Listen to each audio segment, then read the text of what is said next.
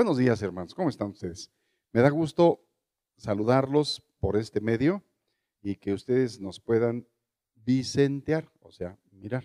Yo muchas veces me pregunto, ¿de qué le sirve a la gente tener todo el conocimiento y saber los misterios de Dios, de los tiempos y las sazones que el Padre puso en su sola voluntad? ¿De qué le sirve tener ese conocimiento magnífico? Ser, no sé, doctores en teología, en hermenéutica, en homilética, en todas las ciencias esas filosóficas de la escritura y en que la gente se regocija y hasta diplomas se dan. ¿De qué le sirve tanto conocimiento a la gente si no saben cómo comportarse?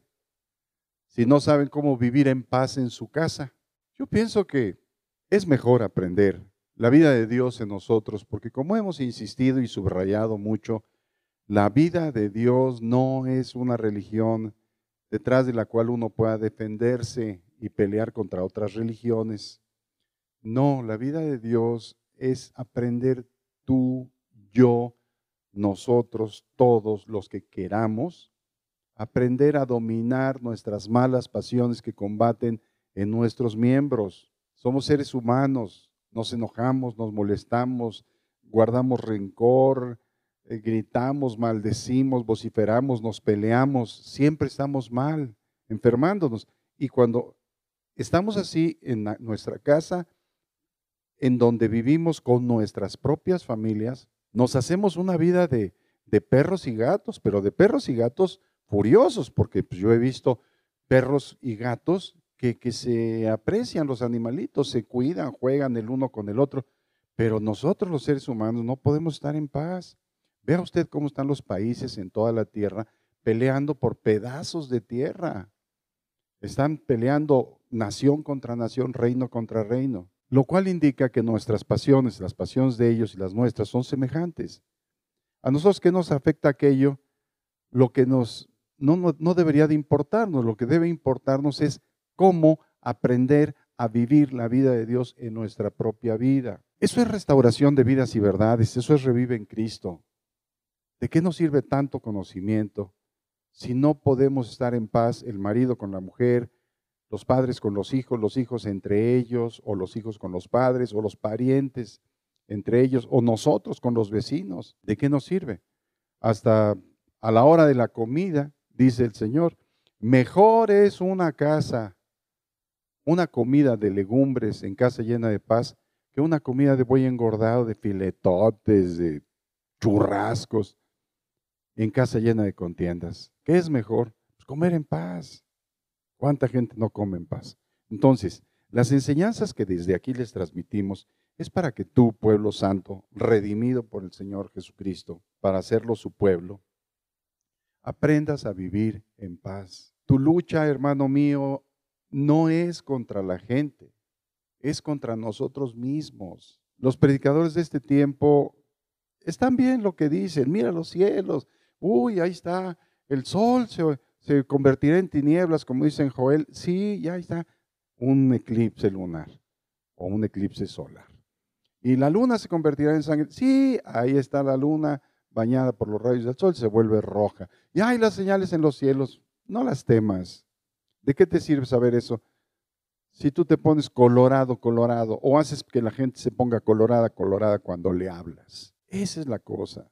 Es aprender a dominar nuestras malas pasiones y dejar la teología para los que se ocupan de eso.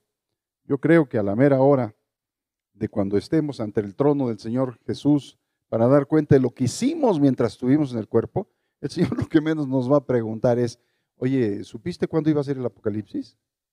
¿O sabías este, cuánto tiempo acorté el tiempo? No, no. ¿Conocías tú los secretos? No. Nos va a preguntar, ¿qué hiciste con lo que yo te di? ¿Qué hiciste con la mansedumbre y humildad de corazón que yo te dije que aprendieras de mí? Que yo fui a la tierra a darte ejemplo. Nos va a preguntar cosas personales. Dice, porque habremos de dar cuenta al Señor de lo que hicimos mientras estuvimos en el cuerpo. Así que voy hacia esa enseñanza y a abundar. que el Señor les dé revelación y sabiduría, tal como se lo he pedido esta madrugada, en el nombre de Jesucristo. Hermanos míos, dos puntos de aparte. El, el estrés causado por el encierro y la crisis de esta pandemia, de la cual el Señor nos advirtió, y ya nos advirtió de más cosas que vienen, ha evidenciado la falta de mansedumbre de nosotros, de toda la gente, de los cristianos y de los no cristianos. Ha quedado evidente la agresividad, la violencia, el odio, el resentimiento, el rencor, porque no hay mansedumbre. Y dentro de los hogares, la gente no se ha dado cuenta del error, porque ¿quién entenderá sus propios errores? El error que se está cometiendo es, al hablarse unos a otros, que se conoce como descomedimiento. Es una palabra que no acostumbramos nosotros usar, el descomedimiento. Lo usamos para hablar. Es un adverbio de moda, modal, y, se aplica por hablar descomedidamente cuando uno habla con exageración, con demasía. Le pone uno demasiada pasión a eso, con destemplanza y a veces hasta con descaro, menospreciando a la gente o burlándose de ella. Le habla uno, habla uno con desvergüenza. Sí, así soy, ¿y qué? Eso es, empieza a ser descomedimiento. No hay atención para hablarle a la gente. Le habla uno con desatención, con desfachatez, con descortesía o grosería, sobre todo con irrespetuosidad, con falta de respeto. Esto, el descomedimiento, está latente en los hogares y está dividiendo los ánimos de las personas. Mejor es comida de legumbres en casa llena de paz que comida de buey engordada en casa llena de contiendas. ¿Quién quiere sentarse a comer un filete si le van a estar echando en cara? ¿Ya? ¿Ya te sentaste a tragar? Eso sí, para eso sí eres bueno. Tú nada más vienes ahí, te echas sentadote, te aplastas allí. ¿Quién quiere sentarse a comer un filetito? Un filetito de pollo. Una hamburguesita de, de codorniz. Nadie. Quiero hacer la aclaración de que no sé si haya hamburguesas de codorniz, pero por decir algo, ¿quién se quiere sentar así? Los hijos huyen. Toda la gente huimos de ese tipo de cosas. Los hijos nos sentimos mal. Hablo yo como hijo cuando lo fui, ahorita ya soy huérfano. mi papá y mi mamá pues ya están en la presencia del Señor. Pero cuando yo era hijo, pues yo era como todos ustedes también, no me estoy haciendo víctima, víctima del descomedimiento de mi papá y de mi mamá, sobre todo cuando se enojaban entre ellos dos, pues alguien pagaba el pato, ¿no? A veces mis hermanas, a veces yo, y, y luego yo también, de mis hermanas, y luego casi siempre yo. Entonces a mí me decían el patero, porque conmigo se desquitaban todo el mundo. Por eso no tengo pelo, hermano, porque me agarraban ahí, me sangoloteaban así, no es cierto, hombre. Pero sí me hablaban descomedidamente. Y yo así hablé un tiempo. Hasta que aprendiendo de la palabra de Dios, yo ya iba a dar eh, enseñanzas bíblicas a un pueblo llamado Xonacatlán. Ya me decían maestro del instituto bíblico. Iba yo en mi carrito un día y enojado iba yo contra aquel pueblo que a las siete de la noche se sentaba delante de mí así con cara de yo no fui a ver. Y luego muchos se quedaban dormidos. A mí me daba coraje, digo, pues qué falta de interés, yo vengo desde tan lejos, acá me hice un bastón de varilla, lo forré de una manguera, porque me salían unos perrotes. Y yo tenía que caminar como dos kilómetros para llegar a la casita donde nos recibían, pero iba yo furioso. Ese día me acuerdo ya el Señor había eh, inclinado el corazón de unos hermanos para que me regalaran un carrito, una carcachita, pero mire, me llevaba para todos lados. Ese iba yo, ahora sí les voy a decir, iba yo solo en el carro, ¿eh? ahí por la carretera Toluca, Xonacatlán, iba yo, pero mire, hasta hablando solo. Ese viejo loco, ahora sí, me canso, ganso, que me repapalotea el buche, y mire que tengo bastante que les voy a decir hasta de lo que se van a morir. En eso, una vocecita tierna, delicada, pero con harta autoridad, aquí en los pensamientos de mi cabeza, me dijo, Agustín, cuida de no hablarle descomedidamente a mi pueblo. Yo hasta dije, ¿qué hubo? ¿Será alguna patrulla que activó el magnavoz y me está diciendo que me orilla a la orilla y todo eso? No, no, no. Yo, como tratando de buscar de dónde vino la voz, me la repitieron. Agustín, cuida de no hablarle descomedidamente a mi pueblo. Ay, dije, sí, Señor, perdóname en el nombre de Jesucristo. ¿Sabe qué, hermano? A partir de entonces empecé a tratar de averiguar por medio del tumbaburros o del diccionario qué significaba descomedido. Y es esto y muchas cosas más de las que traté de, explicarles. Lo encontré en la Biblia cuando Labán, suegro de Jacob, habiendo visto que Jacob, su yerno, prosperaba y prosperaba, por más que Labán le ponía tropiezo, quitándole ovejas, cambiándole carneros, quitándole cabritos y cosas de esas, como quiera, la bendición de Dios hacía que Jacob prosperara. Entonces Labán se iba enojando. El día en que Jacob se va con sus mujeres y sus hijos de la presencia de Labán, porque ya no lo aguantaba Jacob a Labán, Labán dijo, este cuate me va a oír. Y exactamente se puso, o peor, como yo iba en mi carrito a Xonacatlán. Y entonces Dios le habla a Labán de noche y le dice lo que vamos a leer en el Génesis 31, versículo 24. Y vino Dios a Labán arameo en sueños aquella noche y le dijo, lo que me dijo Dios a mí, guárdate que no hables a Jacob descomedidamente. O sea, guárdate, Labán, de no ser violento, de no ofenderlo, de no faltarle al respeto. Guárdate de no provocarlo a ira.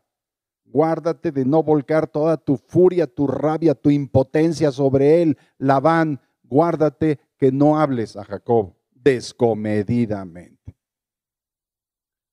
En el versículo 29 del mismo capítulo, nosotros vemos las intenciones que traía Labán. Porque verán ustedes, hermanos, que toda persona que tiene cierto poder o suficiencia en edad, en tamaño, en corpulencia, en capital, en lo que le haga sentir poderoso, toda persona habla así, como habló Labán. Dice, poder hay en mi mano para haceros mal. Sí, la verdad sí. Mas el Dios de tu padre, fíjese cómo dice este cuate, yo si quiero te la parto, hijo, pero el Dios de tu padre me habló anoche diciendo, guárdate que no hables a Jacob descomedidamente. Nosotros, hermanos, la hablamos con mucha rudeza y con mucha severidad cuando le hablamos a alguien. Por causa de esta pandemia, nos hemos tenido que encerrar por largos días. Aunque el semáforo esté en verde y todo eso, la cosa no ha pasado. Lo hacen por sus negocios políticos y demás, ¿no? Pues no está mal que hagan lo que quieran, para eso tienen el poder. Pero de todas maneras, en nuestras casas, nosotros hemos estado haciendo víctimas a aquellos que no tienen poder. Por ejemplo, nosotros los adultos abusamos de nuestra adultez y a los hijos, ¿cómo los tratamos? Les hablamos descomedidamente por cualquier cosa. Los niños están inquietos, los adolescentes están que no se aguantan ni ellos mismos, los jóvenes no se diga, ya los jóvenes adultos también, y luego los esposos y las esposas también. Entonces, el que siente tener más poder, ese es el que habla más descomedidamente. Si el Señor hace molestar a la señora, la señora se descarga con los hijos. Y luego los hijos se descargan con el más pequeño. Y luego el más pequeño se descarga con el perro. Luego el perro con el gato. Y luego el gato con el ratón. Y luego el ratón con la araña. Y la araña, la mosca que estaba sentada cantando debajo del agua. Con esa a mí me dormían. Y el caso es que el, descomedimiento está afectando a las personas. No sabemos hablar en paz. Nos disculpamos mucho. Fíjese que en la palabra de Dios, la cual les transmito, y, es de ahí donde Dios me revela sus enseñanzas. Tiene muchos ejemplos, hasta los menos imaginados, a los personajes menos imaginados, nosotros les encontramos con la que les pisen. Usted se asombraría de, esto que le estoy diciendo. Fíjese que dice el Señor, por ejemplo, ahí mismo en el libro de Génesis, en el capítulo 37, versículo 4, cómo, cómo los hermanos de José no le podían hablar pacíficamente. Cuando una persona no puede hablar pacíficamente, es porque algo trae, tiene rencor, tiene resentimiento, tiene coraje, eh, está destemplado. Y una de las cosas a las que nos lleva el Señor es a tener fruto de templanza, que ninguna situación o circunstancia alrededor nuestro nos saque de nuestras casillas. Pero como no le hacemos caso al Señor de aprender de Él, de ser mansos y humildes de corazón, siempre estamos diciendo, yo es que así hablamos los de Monterrey. Oye, no, espérate, es que aquí estoy a medio metro de distancia, a un metro de distancia. ¿Y qué? Cuando José sintió el favoritismo de su padre, los hermanos de José dijeron, el viejo a nosotros ni nos pela, hijo. Nada más que lo dijeron en hebreo. José es el favorito. Y todo el mundo empezó a sentir cosa fea contra José, al punto tal que lo aborrecían, dice la palabra de Dios. ¿Por qué? Porque los hermanos de José estaban llenos de pasiones como nosotros. Cuando nosotros sentimos en casa que alguien lleva el favor de otra persona que a nosotros nos interesa, que ponga sus ojos en nosotros o nos dé sus atenciones y no lo recibimos, sino que se va para otra persona, nosotros empezamos a aborrecer a aquella persona, sea pariente o sea amigo o sea quien sea.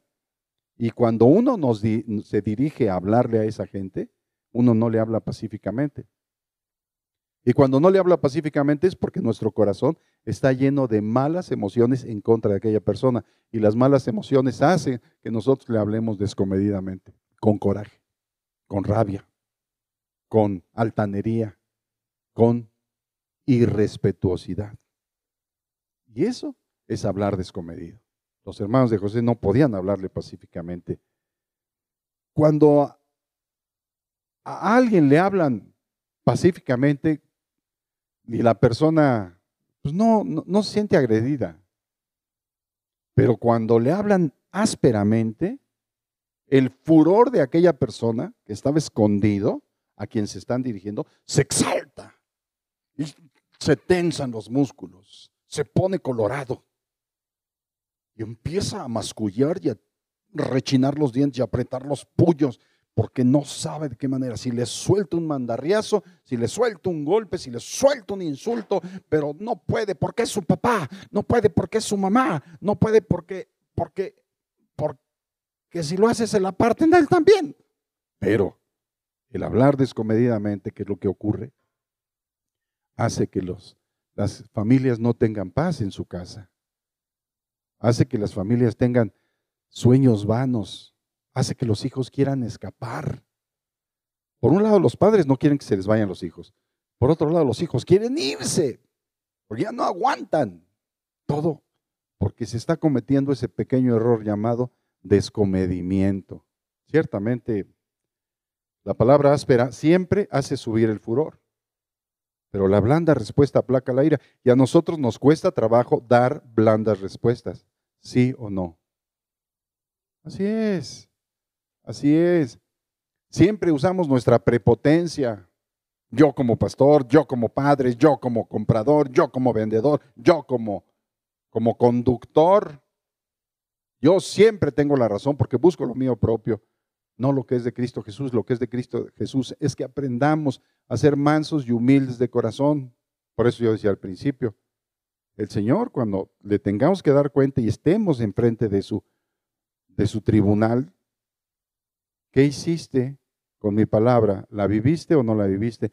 Ay, señores, que yo estaba viendo muy atento a las señales de los cielos. Entonces vi pasar así pues, una estrella fugaz y, luego el sol y no, no, pues no, no podía yo porque estaba aquí juntando agua porque iba a faltar, Señor. Y, y le gritabas a todos, tráiganme todas las cubetas, que no ven que se nos va a acabar el agua. Les hablabas descomedidamente. No te dije yo que me dieras fruto a 30, 60, 100 por uno. No te dije yo que el fruto de mi espíritu, si te dejabas guiar por él, aprendiendo de mi palabra era amor, gozo, paz, paciencia, benignidad, bondad, fe, mansedumbre, templanza. ¿Por qué no hiciste uso de esas cosas para tratar con el prójimo a quien yo te dije, ama a tu prójimo como a ti mismo? No fuiste fiel en lo poco. ¿Cómo quieres que te ponga en lo mucho? Ahí está. El Señor nos enseña a vivir bien en lo que tenemos, hermanos, a vivir bien con los vecinos. No tengas pleito con nadie sin razón si no te han hecho agravio. Ya estamos peleando con los vecinos. No, hombre. No intentes mal contra tu vecino que habita confiado junto a ti. ¿Para qué? Hablar descomedidamente, andar buscando a ver dónde, dónde, dónde surge el pleito. Para ver quién, de quién, de qué cuero salen más correas. Mande. Dice que quién se la paga. Pues, por eso a mí no me gusta de verle. No se vaya a asombrar por lo, que le voy a mostrar, pero así son las madres. me refiero a las mamases, a esas por las que acaba de orar Yolani. Eh, las madres siempre se sabe que tienen autoridad sobre los hijos, y sea el hijo rey, o sea príncipe, o sea eh, barrendero, como quiera, ellas siendo madres. Miren, hermano, ¿ya ve? El descomedimiento lo sufren quienes dependen de alguien, porque lo descalifican. No sirves, no vales, tú esto, no lo otro. Lo humillan. Yo he orado por muchos hijos humillados por las palabras de sus padres, por las actitudes de sus padres. Nada más por lo que hablan los padres sobre los hijos. También he orado por padres que sus hijos se les levantaron, les levantaron la mano y les dijeron palabras que eran como golpes de espada, como dice el proverbio. Hay hombres cuyas palabras son como golpes de espada, mas la lengua de los sabios es medicina. Pero no, deciden mejor golpear con su boca, defendiéndose, reclamando, señalando, acusando, condenando, golpeando. Entonces hay mucha gente dañada en su corazón, en su alma, por ese descomedimiento que, con que se habla en las familias. Todos, ¿eh? Todos. Miren, les voy a presentar un caso. Marcos capítulo 3, versículo 21. No se vaya a asustar, no se vaya a rasgar las vestiduras, porque están ahorita muy caras. Versículo 20. Dice, se agolpó de nuevo la gente, está predicando el Señor Jesús. Se agolpó de nuevo la gente de modo que ellos ni aún podían comer pan. Pero las noticias corren. Entonces, cuando lo oyeron los suyos, la familia de Jesús, su madre y sus hermanos, oye, ¿qué crees que está pasando? Jesús anda predicando. Se llenan las casas para oír de su palabra y, le presentan enfermos y los sana y echa fuera demonios. Oye, lo van a matar los romanos, lo van a matar los fariseos. Está hablando en contra del régimen israelita del Sanedrín. Se la van a partir a Jesús. Cuando lo oyeron los suyos, dice el versículo 21, vinieron para prenderle. ¿A quién? A Jesús. Prenderle no era, ven hermano, ven, ven, te habla mi mamá. No. Llegaron con la espada desenvainada, bueno, quiero decir con furia, con descomedimiento, porque ellos decían entre ellos, está fuera de sí, está loco. Mira lo que está haciendo. Entonces, con esa intención fueron. Una persona que considera loca o fuera de base o fuera de lugar a otra, simplemente la agrede de, palabras. Ponga usted que no insultos, pero sí le habla descomedidamente. Entonces esto pasaba con la madre y los hermanos de Jesús. Recuerde que Jesús es primogénito, el primer hijo. Después de que nació Jesús, José conoció a María y la palabra conocer es ya eh, lograron el, matrimonio, cumplirlo. Y entonces tuvieron más hijos. Creo que cuatro varones y dos o tres mujeres, algo así. La Biblia nos da sus nombres. Entonces, estos medios hermanos del Señor Jesús fueron con María a decirle, vamos a traerlo porque está loco. Nosotros ya tenemos mala fama en el pueblo por causa de este. Vamos a sacarlo de eso. Versículo 31 al 35 del mismo capítulo de Man. Vienen después, o sea, ellos ya sabemos qué intenciones traían. Vienen después sus hermanos y su madre, aquella mujercita tierna a la que se le apareció el ángel y le dijo, María, lo que en ti es engendrado del Espíritu Santo es.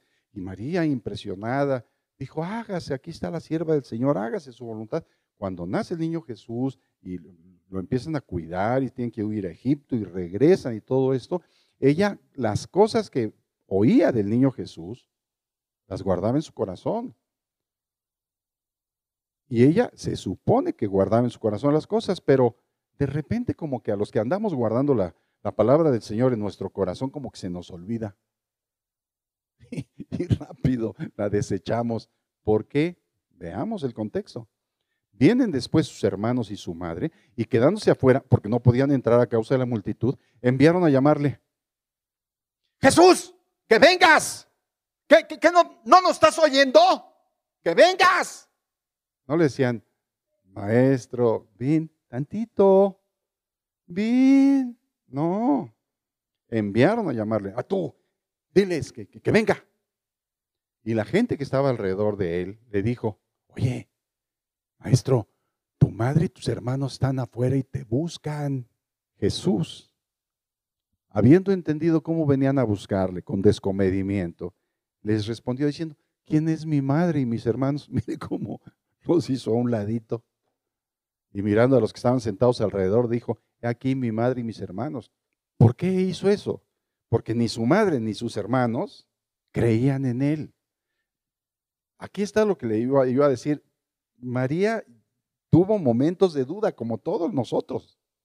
Aunque ella guardaba todas las cosas en su corazón, tuvo momentos de duda. Se dejó arrastrar por lo que decían el resto de sus hijos. Vamos, y ella llegó, llegó con esa autoridad jerárquica de la madre, de que yo, aquí, yo soy tu madre, aquí me obedeces. Iban usando los hijos de la autoridad de la madre para hacer que el Señor Jesús dejara de predicarnos la bendita palabra de Él. Por eso Jesús les dice, he aquí mi madre y mis hermanos, porque todo aquel que hace la voluntad de Dios, ese es mi hermano y mi hermana y mi madre. Qué bonita manera de introducirnos el Señor Jesús a su familia, ¿verdad? Y qué bonita manera de enseñarnos que aún el Señor Jesús sufrió el descomedimiento de su familia. Yo, digo que Doña María, bendita es entre todas las mujeres, ¿no? Dios nunca la mandó que la adoráramos a ella, ni que la veneráramos, ni que la invocáramos, porque nuestro Salvador es un varón bien hecho, Jesús el Señor, el Hijo de María.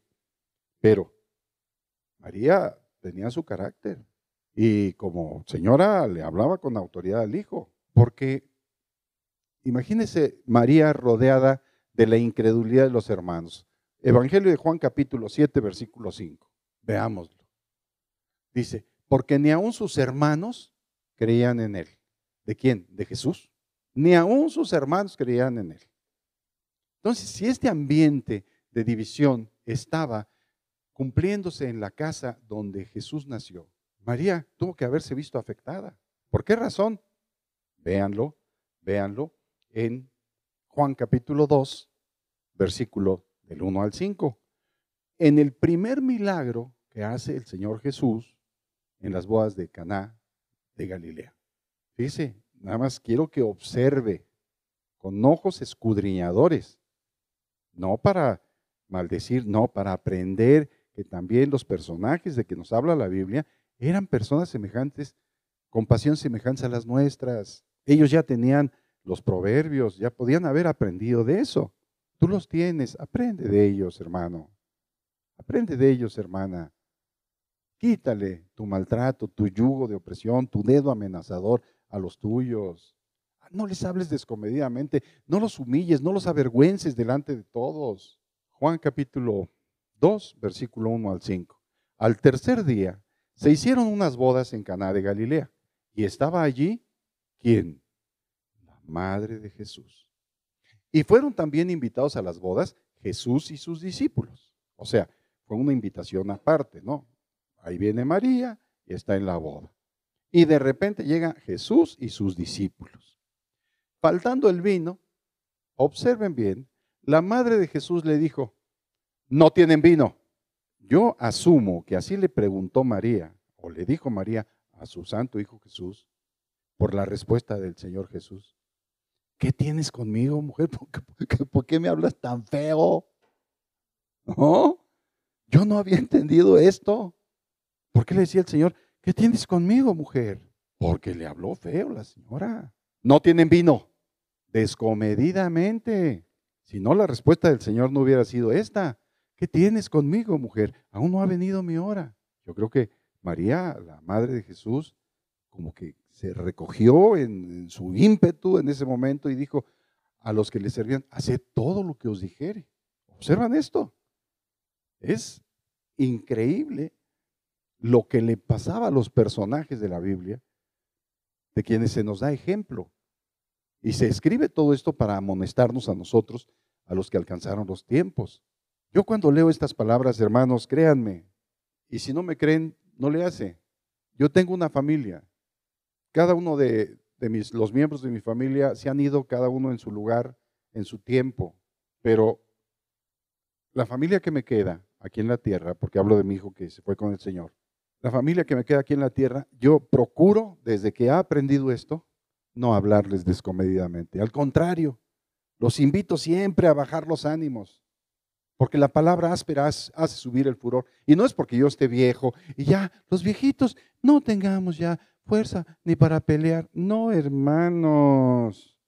Si de romper hocicos se trata, pues miren, pues cualquiera. David le decía a Saúl, ¿qué?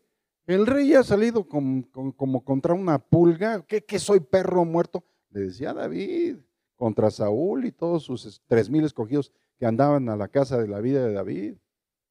Es que, ¿qué, qué no me puedo defender? Y muchos, muchos todavía, aunque seamos pastores, todavía a veces nos hierve la sangre por las injusticias o por los retos que nos lanzan, que piensan que porque, que porque es pastor no me va a pegar. No te va a pegar un chicle en la nariz, hijo. Pero también uno se enardece, pero también de la palabra de Dios aprendo. Mejor es el que se enseñorea de su espíritu que el que toma una ciudad. De la palabra de Dios aprendo que Él no me ha dado espíritu de cobardía, sino de poder, de amor y de dominio propio. O sea, yo puedo dominar mis pasiones, que son las que combaten mis miembros y que son las que me llevan a pelear contra la gente. Cuando Dios me dijo, amarás a tu prójimo como a ti mismo, ¿cómo no vamos a estar de pleito en las casas con esta pandemia, aunque han puesto en semáforo verde? No le hace, hermanos. La gente sigue con semáforo verde peleando en su casa. Ese es el problema. No es lo mismo hablar con denuedo la palabra de Dios, con arte, emoción, con, con gran enjundia, con denuedo, con valor, que hablar descomedidamente. Hay pastores que le hablan descomedidamente a las ovejas del Señor, las golpean, las maltratan, las humillan, las condenan, las castigan y pura condenación traen. Esos siervos, sean legítimos o falsos, de todas maneras, el Dios del cielo por haber invocado o por haber usado su palabra para transmitirla en supuesto conocimiento al pueblo de él, les va a demandar un día, ¿por qué le hablaste descomedidamente a mi pueblo? A ti, varón, ¿por qué tratas así a tu mujer? Está bien que los varones somos ásperos, pero eso no nos justifica. La mujer es más áspera que el varón porque es, es tan rencillosa que hace huir al varón áspero hasta un rincón del terrado. Entonces la aspereza está en todos, en hombres y en mujeres. No nada más porque sea exclusividad del varón, la aspereza no. hablar descomedidamente es hablar con aspereza. ¿La mujer le habla al marido descomedidamente? Sí. ¿El marido le habla descomedidamente a la mujer? Sí. ¿Los padres a los hijos? Sí. ¿Los hijos entre ellos? Sí. El descomedimiento está en todos. Es un problema de actitud. Es un problema de educación, de educación a nosotros. No nos lo van a enseñar en la escuela, no. Esto solamente el Padre bueno de los cielos nos lo enseña para vivir bien. El Señor nos dice, en paz y en reposo seréis salvos. Tenemos diferencias unos con otros, un mal negocio, un mal asunto. Bueno, hablemoslo. Razonarás con tu prójimo para que no participes de su pecado, pero sin, ofender a la gente sin retarlo, sin echarle en cara, sin embarrarle sus errores, que los cuales ya son muchos. Eso daña a la gente. Se dañan los corazones, se guardan resentimientos y luego la gente anda como la panchita, se agacha y se va de lado. No quieren hablar con la gente. Los hogares están divididos y está escrito, una casa dividida contra sí misma no puede prevalecer. Ay Señor, ¿por qué no me bendices? Mujer, deja de hablarle así a tus hijos. Ay Señor, ¿por qué no me bendices mi trabajo? Hombre, deja de hablarle así a tus hijos. Ay Señor, es que mis jefes ya no los aguanto. Es que tú siembras descomedimiento, recoges descomedimiento. Si tan solo quisiéramos oír al Todopoderoso. Una persona que no muestra respeto y cortesía hacia las personas es una persona descomedida. Es una persona que habla así. Esa falta de respeto, esa desatención, esa descortesía. Se ve en los siervos de Dios, se ve en las mejores familias. Entre los ricos se ve más porque el rico habla con durezas. El pobre no oye censuras. Veo a los candidatos, a los candidatos, los comentarios que sacan de los candidatos a alcalde o a presidente municipal de las diferentes regiones del estado o de los estados donde va a haber elecciones este día.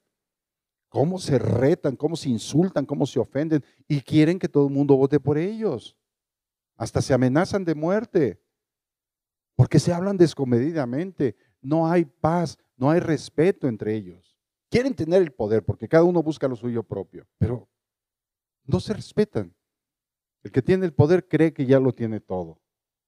El descomedimiento, y nos quieren convencer de que nos van a servir con espíritu manso y humilde. Pues que se los crea su abuelita, ¿no? No, simplemente no. ¿Sabe usted por qué, por qué Moisés no entró, hermano? Se lo dije, no entró a la tierra prometida, no alcanzó la bendición del Señor, nada más se la dejaron ver de lejos, porque Moisés le habló, entre otras cosas, descomedidamente al pueblo. Ya se los he enseñado otras veces. Pero si quiere usted recordarlo, vea cómo en Números capítulo 12, versículo 3, mire el contraste. Y aquel varón Moisés era más, muy manso, más que todos los hombres que había en la tierra. ¿Quién lo dice? Dios. Ahora veamos a ese varón muy manso actuando en la vida real. Números 20, versículos del 1 al 13. Llegaron los hijos de Israel y toda la congregación al desierto de Sin en el mes primero, y acampó el pueblo en Cádiz, y allí murió María, y allí fue sepultada María, la hermana de Moisés y de Aarón. Y porque no había agua para la congregación, se juntaron contra Moisés y Aarón y habló el pueblo contra Moisés diciendo, ojalá hubiéramos muerto cuando perecieron nuestros hermanos delante de Jehová. Todo el pueblo de Israel hablaba descomedidamente. Cuando tienen que reclamar algo, pues, todo el mundo habla así. ¿Por qué hiciste venir la congregación de Jehová a este desierto para que muramos aquí nosotros y nuestras bestias? ¿Y por qué nos has hecho subir de Egipto para traernos a este mal lugar? No es lugar de cementera, puras reclamaciones. ¿Para esto me casé contigo? Para que me tengas aquí sufriendo penurias, decía la mujer de aquella poesía de solo que por eso sea, pues que, no le traigo su calzón remendado, no le pongo el epazote a sus frijoles, no se los cueso ahí con, con, grasita de, de, cerdo. No sé por qué me pega, Juan. Ah, otro día se las platico. Por disoluta, dice porque todos en, en el ejército conocen los lugares más secretos de sus lunares. Por eso le pego. bueno, no, no hablemos contra la violencia de la mujer, porque era un problema que ellos tenían. ¿eh? El pueblo de Dios le estaba reclamando a Moisés. No es lugar de cementera, de higueras, de viñas, ni de granadas, ni aún de agua para beber. Ahí está el reclamo. ¿Tú qué tienes que reclamarle a Dios? No sé. Yo creo que muchos hermanos mal hacen y hermanas también, ¿eh? Cuando digo hermanos, incluyo los dos géneros. Le hablan a Dios así como reclamándole, descomedidamente. Y se olvidan de que es el Todopoderoso, que ha tenido misericordia de nosotros. Y le hablamos descomedidamente a Dios. ¿Qué Dios? ¿Soy tu hijo? No. Ay, Señor. Versículo 6, sigo leyendo. Números 26. Y se fueron Moisés y Aarón delante de la congregación, de delante de la congregación a la puerta del tabernáculo de la reunión. ¿Qué fueron a hacer? Fueron a echar sobre el Señor su carga a través de oración. Y se postraron sobre sus rostros. Y la gloria de Jehová apareció sobre ellos. Y habló Jehová a Moisés diciendo, toma la vara y reúne la congregación tú y Aarón tu hermano, y hablad a la peña a vista de ellas. Y ella dará su agua y les sacarás aguas de la peña, y darás de beber a la congregación y a sus bestias. Entonces Moisés tomó la vara de delante de Jehová, como él le mandó. ¿Cómo habrá salido Moisés? ¿Qué, qué, habrá traído en su corazoncito manso y humilde Moisés con la vara en la mano? caminando hacia donde se iban a reunir. No lo sé, pero averigüémoslo. Reunieron Moisés y Aarón a la congregación delante de la peña, delante de la peña, y les dijo, el varón manso, ¿eh? El humilde. Oíd ahora, rebeldes Pregunta al pueblito santo que nos está mirando y está aprendiendo de esto para poner las palabras de Dios en su corazón. ¿Creen ustedes que Moisés, María, Labán, Saúl, otros personajes le hablaban descomedidamente a la gente? Sí, efectivamente. ¿Nosotros les hablamos descomedidamente a la gente? Sí, absolutamente. ¿Los hijos le hablan descomedidamente a los padres? Sí. ¿Y los padres a los hijos? Ni se diga. Peor, los humillan, los avergüenzan públicamente. Y luego quieren que los respeten. Respétame. Sigo leyendo. Os hemos de hacer salir aguas de esta peña. Entonces alzó Moisés su mano y golpeó la peña con su vara dos veces. Salieron muchas aguas. Sí, el milagro se hizo. Bebió la congregación y sus bestias, y Jehová dijo a Moisés y a Aarón, por cuanto no creísteis en, creísteis en mí para santificarme delante de los hijos de Israel. ¿Cuánta gente de nosotros no creemos en el Señor, hermanos? No creemos en su palabra, lo que nos está diciendo, que dejemos de ser descomedidos.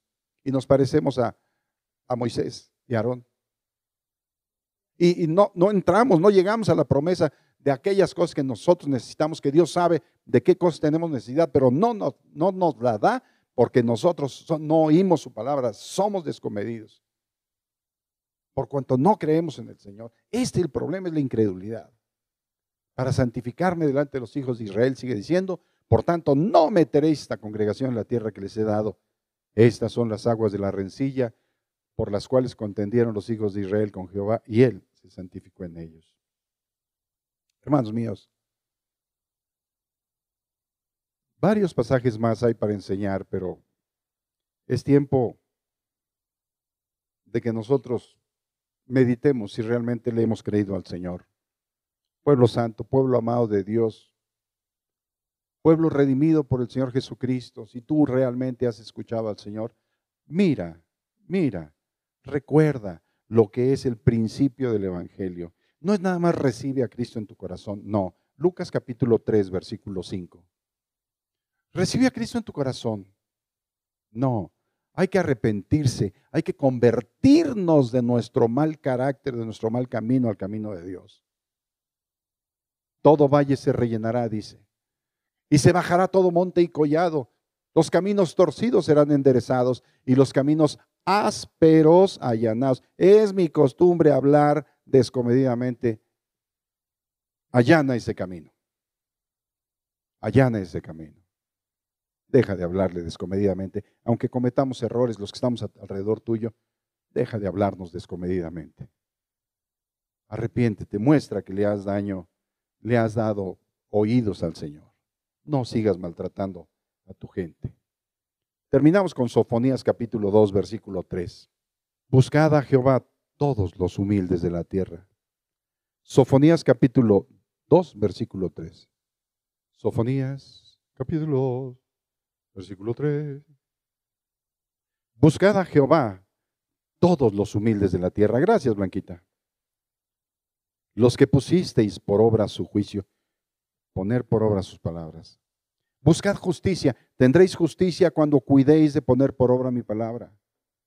El que el Apocalipsis, no te importe el Apocalipsis. Es que la plaga, usa mi nombre para arrojar la plaga. Es que mi despensa, usa mi nombre para multiplicar tu despensa. Busca el juicio de Dios.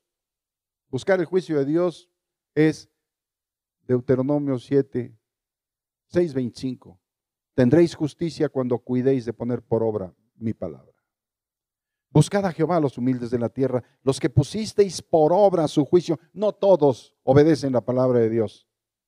Por eso hace ocho días, la gran mujer, la iglesia, da a luz un hijo varón que es arrebatado para Dios y para su trono. Y los demás, la iglesia cristiana, se va por la misericordia de Dios ser guardada en un lugar del desierto, siendo perseguida por Satanás. Los que pusisteis por obra su juicio, buscad justicia buscad mansedumbre. Dice, buscar no es, ya la encontré, ya soy así. No, hermanos míos, yo que hablo todos los días tengo que buscar justicia y mansedumbre. Todos los días. Basta cada día su propio mal. Todos los días lo tengo que hacer. Quizás seréis guardados en el día del enojo del Señor. Qué bonita enseñanza nos da Dios. La verdad, muy sencilla, muy simple, nada teológica, pero viniendo todo del cielo. Lo que el Señor quiere es que aprendamos a vivir en paz. Y en muchos hogares no hay paz porque la gente no conoce la paz, porque no se dejan de hablar, entre otras cosas, descomedidamente. Cuando dijo el Señor, amarás a tu prójimo como a ti mismo, incluye a nuestros hijos, incluye a nuestra esposa, incluye a nuestro esposo en el caso de la mujer, incluye a nuestro prójimo en general. Pero nosotros hacemos acepción de personas porque nada más amamos a los que nos caen bien o a los que nos proveen de algún favor. A los demás no. De manera que déjenme hacer una oración por ustedes, hermanos. Quizá el Señor tenga misericordia al ver el arrepentimiento del corazón de ustedes. Señor, en el nombre de Jesucristo. Te ruego, Padre, por tu pueblo que está atento mirando desde la ventana de su casa esta enseñanza que desde aquí se transmite. Tú dijiste que harías volver el corazón de los padres a los hijos y de los hijos a los padres. Hablas de la familia, Señor. Haz volver el corazón de ellos los unos a los otros. Pon paz en los corazones de tu pueblo, Señor, y que esa enseñanza penetre como espada aguda a ellos y corte aquellas raíces de odio, de rencor, de soberbia, de resentimiento, para que no se sigan hablando descomedidamente tu pueblo, Señor. Que ninguno piense o sienta ser más que otro, porque está escrito, Señor, que no tengamos más alto concepto de nosotros mismos que el que debemos tener, sino que pensemos de nosotros con cordura. Que la mujer pueda perdonar las ofensas del marido y hablarle de una manera pacífica. Y el marido perdonar las ofensas que le ha hecho la mujer, las cuales él mismo ha, ha provocado, con su dureza, con su abandono, y hablarle en paz. Él a ella, ella a él los padres a los hijos, Señor.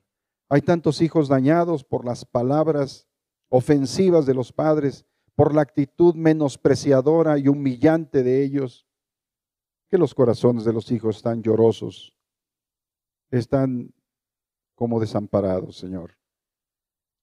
No es así. Haz sentir a los hijos el glorioso proceder de perdonar las ofensas. Hijos, perdonen a sus padres las veces en que estos les han hablado mal. Perdónenlos en el nombre de Jesucristo. Y ustedes todos, perdónense entre todos, si hay razón para ello. En el nombre de Jesucristo. Padre, haz volver el corazón de tu pueblo.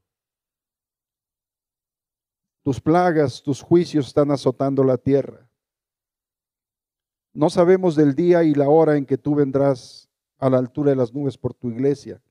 No sabemos si es este tiempo, aunque las señales ya están, o es otro tiempo más adelante. Pero no quisiéramos quedarnos por no haber puesto por obra tus juicios ni buscar tu mansedumbre, Señor.